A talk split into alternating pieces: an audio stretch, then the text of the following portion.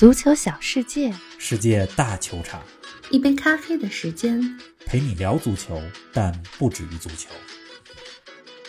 林加德加盟诺丁汉森林，结束十余年红魔生涯，即将在英超升班马开启新篇章。你的林皇能否在森林称王？内卷严重的英超，想保级可真不容易。诺丁汉森林今年夏天豪掷八千四百万欧元引进十大强援，他们能否帮森林保级？夺得过两次欧冠的诺丁汉森林究竟是怎样一家俱乐部？英超三十年，升班马哪家强？更多精彩内容尽在本期足球咖啡馆。听众朋友们，大家好，欢迎来到新一期的节目。方老师你好啊，林子豪，听众朋友们大家好，夏天真够热的啊，真的，我这一天早上起来就开始喝冰咖啡了。是啊，感觉家里这冰箱里边啊，制冰盒制冰赶不上用冰，跟不上了。希望北半球的各位朋友，甭管在哪儿，都注意防暑。是的，夏天这冷饮不能少啊！我最近也没少喝冰咖啡。咱们今天虽然主要聊林加德，是不是也得说几句国足啊？昨天晚上的高频词是我们守住了，中国男足选拔队零比零战平日本，有何感想啊？跟我们说说。昨天晚上的网络啊，虽然大家也在讨论零比零战平日本的事儿，但是热闹程度远不如前几天零比三输韩国那场之后。哎，那肯定。咱们上期说了嘛，平时不太关心足球的人，就两句话，碰到中国男足的话题，一个是又输了，另外一个呢是咋赢了。是的，昨天零比零战平日本，平局既没有大比分输球，也没有令人惊喜的赢球，因为不符合网络热点的特征，所以就相对安静了一些，对吧？昨天这场球呢，虽然只是一场东亚杯的比赛，虽然日本的阵容远远不是他们的。国家队一队，或者甚至达不到二队的阵容，但我们能守住，还是可喜可贺的。是的，我觉得这场比赛啊，咱们国足有三大亮点，值得跟大家来说一说。来说说，首先呢，就是守门员韩佳琪，二十三岁，来自广州城的门将，全场比赛高接低挡。东亚杯到目前的两场球啊，发挥都是相当不错。第一场对韩国的三个失球，韩佳琪也没有太大的责任。韩佳琪呢，让我们看到了接班严俊凌的希望，未来十年国足有好门了。韩佳琪呢是北京孩子，十八岁的时候呢就留洋去葡萄牙了，在阿维斯俱乐部练了几年。你看他的技术动作和脚下技术，能看出在欧洲练过，所以韩佳琪表现得非常好。是啊，哎，俗话说啊，弱队出好门啊。东亚杯的比赛也给了韩佳琪充足的表现机会。哎，那除了门将位置上，咱们还有哪些亮点呢？还有两个亮点，昨儿的比赛，一个是二十四分钟左右的时候，咱们的前锋方浩和日本队的球员呢有一个对角的动作，方浩把那球呢给拼下来了，还把球给控制住了。那镜头呢看得我挺激动的。这样的镜头多一些，甭管输赢，中国球迷也会更爱看。确实，因为毕竟想看咱们的小伙子们在拼嘛，对吧？就是的，有拼搏精神。还有呢，就是朱晨杰的表现。嗯，这场比赛当中，朱晨杰的防守做的还可以。而且比赛结束前还有绝杀的机会，他在门前的打门给打飞了，不然的话呢，中国队有可能赢下这场比赛。朱晨杰能迅速从第一场比赛诡异乌龙阴影里边走出来，看来啊，他自己心理调试调试的不错，教练组应该也做心理疏导的工作了。总之吧，这一场平局给咱们带来小小的惊喜，虽然不能说明太多问题，但想要解决中国足球的结构性问题，这些小小的惊喜我们很需要。昨天呢，我看有媒体说说能逼平这样一支日本队，咱们很牛。这支日本队有着 J 联赛十大本土射手啊！我看了这话之后呢，也仔细研究了一下，觉得这此言差矣。因为昨天这支日本队的攻击线没有第一场他们打中国香港的时候强。第一场比赛呢，日本队当中像听野修斗、西村拓真这两个人第一场都上了，但是第二场比赛对中国队的时候没有上。哎，不管怎样，就像你说，现在的中国足球很需要这种小惊喜和正能量啊。嗯，对。过几天呢，在东亚杯国足咱们最后一场比赛啊，踢中国香港，两支都是咱们自己的球队。希望咱们带着国字号的国足啊，面对东亚杯上实力最弱的香港，咱们在进攻端呢能踢出一些好的表现，以胜利收尾。你甭看昨天晚上网络啊特别安静，要是过几天输了香港，你看看是什么状态？希望国足的小伙子们千万别给自己挖坑，可别不禁说啊！凭日本的这种小惊喜，需要不断积累，才能慢慢改变中国足球的大环境。但面对越南、面对中国香港这种比赛，如果踢不好，这种负能量就需要很多年来修复。所以，对香港的比赛呢，国足的小伙子们也得加油。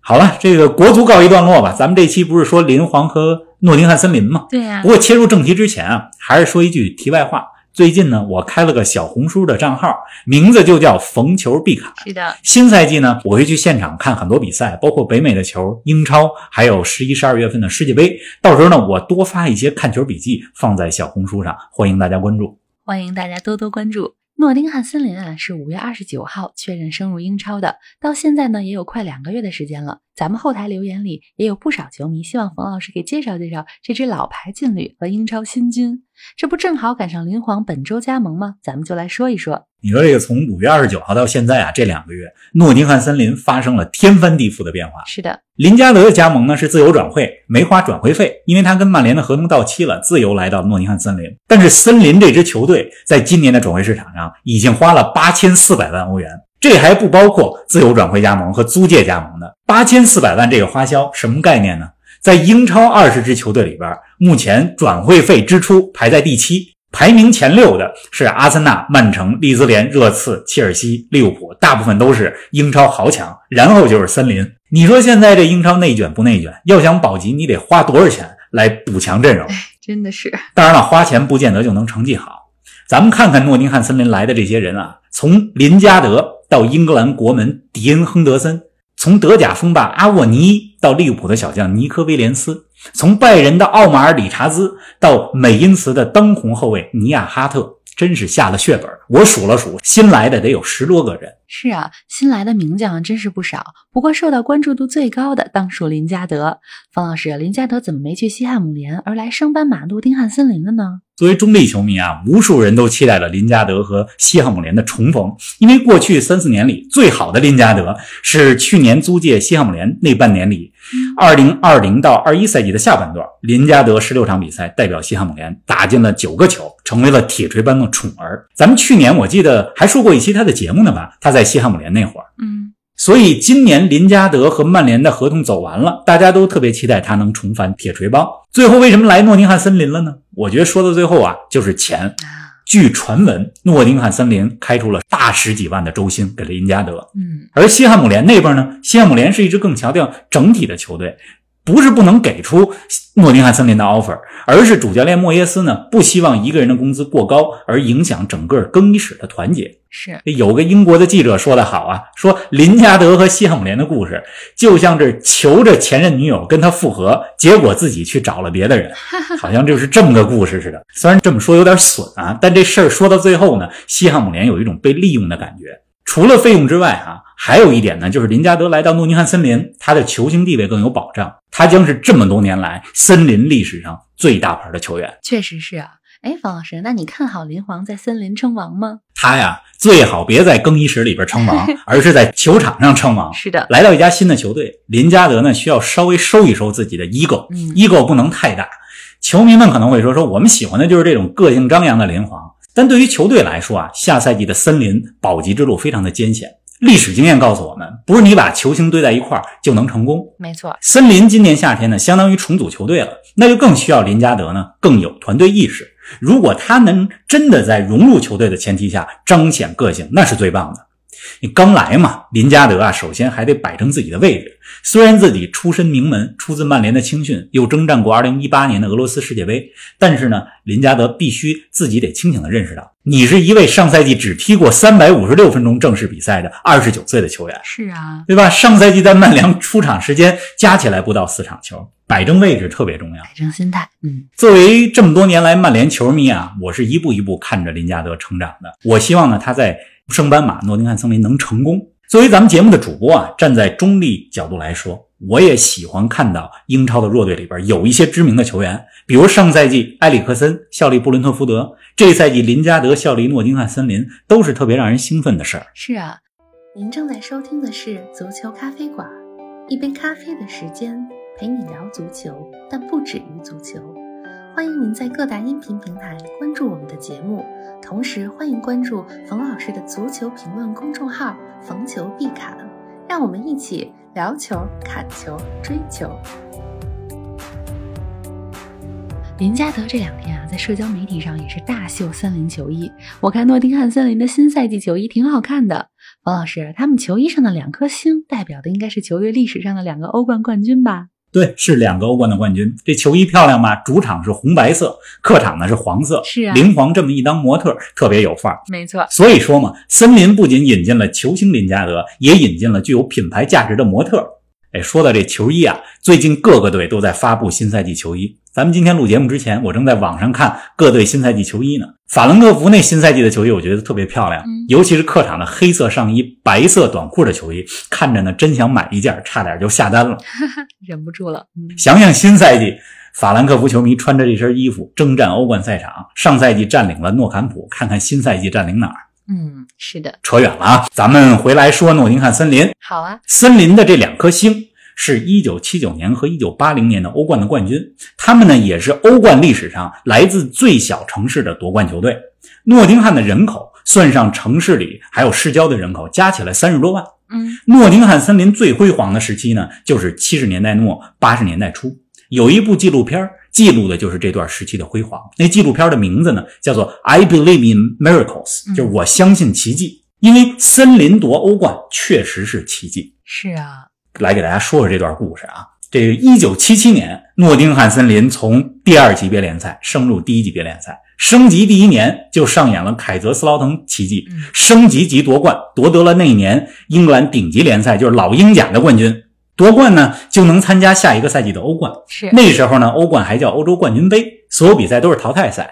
当时每个国家只有冠军球队能参赛，英格兰有两支，是因为另一支参赛队利物浦是欧冠的卫冕冠军。那时间呢，就到了一九七八七九赛季的冠军杯。嗯，抽签决定对阵，没有种子队。诺丁汉森林一上来，第一轮抽到的是谁呢？利物浦。英格兰内战，两回合，森林二比零战胜了不可一世的利物浦。之后一路过关斩将，决赛战胜了瑞典的马尔默，拿到了第一个欧冠。这是第一个冠军啊，就那第一颗星就是这么来的。那之后呢？之后的一个赛季啊，就是七九八零年，森林又以欧冠卫冕冠军的身份参加欧冠。又是一路过关斩将，半决赛赢阿贾克斯，决赛赢德国的汉堡，所以有了欧冠的第二颗星。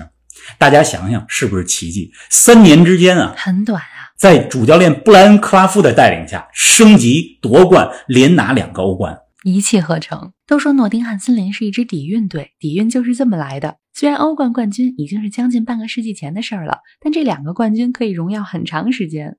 对，可以吹很长时间啊，对吧。森林呢是一支有着一百五十七年历史的球队，球队历史上呢其实只有一回英格兰顶级联赛的冠军，两个欧冠的冠军，但这三个冠军都是一九七八到一九八零这三年来的，所以叫奇迹般的三年嘛。是的，英超呢从一九九二年到现在三十年了，诺丁汉森林只参加过五个赛季的英超，经历过三次降级，都是九十年代。他们上一次出现在英超呢，还是一九九八九九赛季的时候。我觉得很多跟我差不多同龄的八零后球迷应该记得诺丁汉森林上一次征战英超的时候。是的，那九九年之后呢，他们连续二十三年在英超以下的联赛，其中呢还在第三级别的联赛待过三个赛季。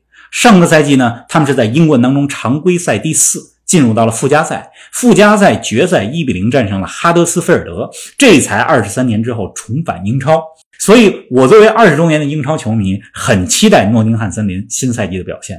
希望他们呢，像上个赛季的小蜜蜂布伦特福德似的，能成为英超当中的一道亮丽风景线。是啊，很多年龄小一点的球迷呢，即使没看过森林踢球，但想必也听说过诺丁汉森林这样一支球队，尤其是利物浦球迷。没错，利物浦的欧冠历史上最辉煌的七八十年代夺冠年份。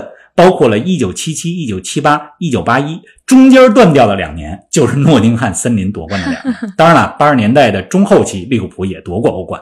是的，哎，咱们把话题从历史拉回到现在，方老师，诺丁汉森林今年夏天的十多笔引援里，除了林加德，还有哪些新援最值得我们关注呢？你又最看好谁呢？我最看好啊，尼日利亚前锋阿沃尼伊。嗯。诺丁汉森林花了打破队史纪录的一千七百万英镑，把他呢从德甲带到了英超。阿沃尼伊这名球员，我关注很久了，在德甲柏林联合上赛季打进了十五个球，这是球队进球数总进球数的将近三分之一，帮助柏林联合呢打进了欧联杯。他呢是一名反击型的选手，适合在弱队打前锋。柏林联合在德甲当中呢是没有控球优势的球队，靠打反击。诺丁汉森林新赛季在英超当中也是这样。作为弱队呢，要打反击，所以我很看好阿沃尼伊这名前锋在英超的表现。而且他出自利物浦，红军球迷应该对他不陌生。但这么多年来，因为劳工证的问题，长期被外租，除了阿沃尼伊呢，比如门将亨德森，亨德森同学很想打世界杯啊，嗯这也是曼联租出来的。上赛季在曼联没有出场机会，这赛季在森林表现的好，说不定索斯盖特能带他去卡塔尔呢。是啊，其实森林的引援里边啊，边后卫、边翼卫是个亮点。这次今年夏天的转会市场上，诺丁汉森林引进了两名右后卫，两名左后卫。嗯，右后卫呢是利物浦过来的尼科威廉斯，还有法甲特鲁瓦的比恩科内；左后卫呢是拜仁的理查兹，还有哈德斯菲尔德的托弗洛。你看球队这么多新援，一切呢还要看能不能捏合到一块儿去。对呀，森林的主教练是四十二岁的威尔士教练史蒂夫·库珀，他带年轻球员挺有一招。史蒂夫·库珀呢，担任过利物浦青年队的教练，也担任过英格兰十六、十七年龄段的主教练啊。他自己呢，捏合球队还是有一手。新赛季咱们期待一下森林的表现。是的。诺丁汉森林七十年代创造过升级就夺冠的奇迹，九十年代的一九九四九五赛季，森林也曾经作为升班马获得过英超第三的佳绩。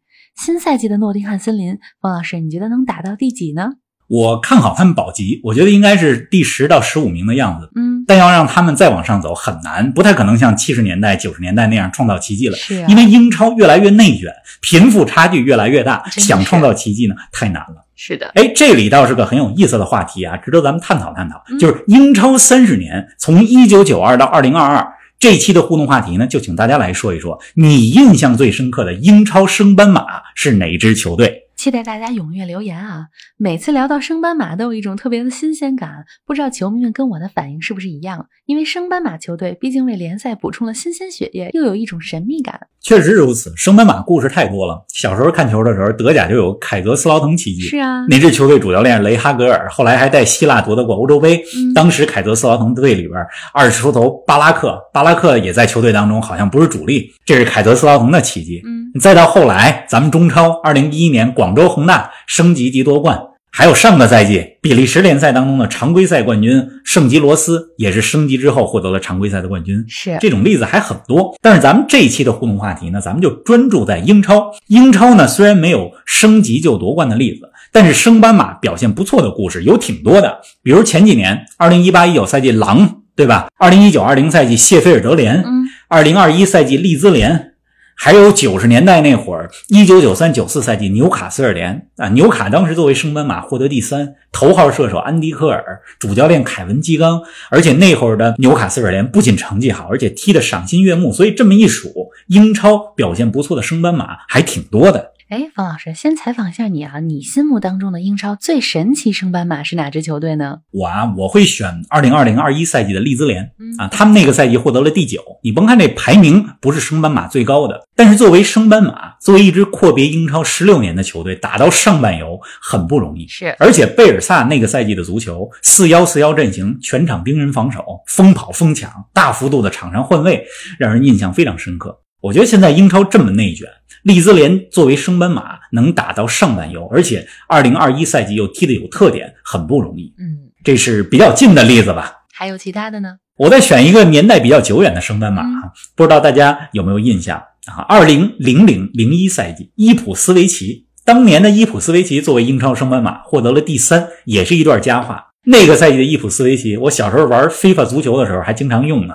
好了，我就说这么多啊，期待大家来说说心目当中的英超历史升班马，哪个是最好的故事，最佳的升班马？咱们呢选一位小作文比较优秀的听友，英超赛季开始之后，邀请呢来咱们的节目录制一下。是的，到时候一起聊一聊。咱们这期节目呢也到尾声了，新赛季已经离我们越来越近了。方老师给我们说一说未来一周值得关注的比赛。下礼拜呢是女足欧洲杯的半决赛和决赛，到了最关键的时刻了。北京时间周三、周四凌晨，女足欧洲杯两场半决赛，英格兰对瑞典，德国对法国。那下周一的凌晨是欧洲杯的决赛，所以对女足感兴趣的朋友们呢，可以看看半决赛和决赛，或者至少看看比赛的集锦。下个周末，男足的五大联赛的垫场赛，就是超级杯啊、慈善盾杯啊，也开始了。英超那边呢，利物浦和曼城要打一场慈善盾杯，法国、德国也有超级杯，大家可以看看。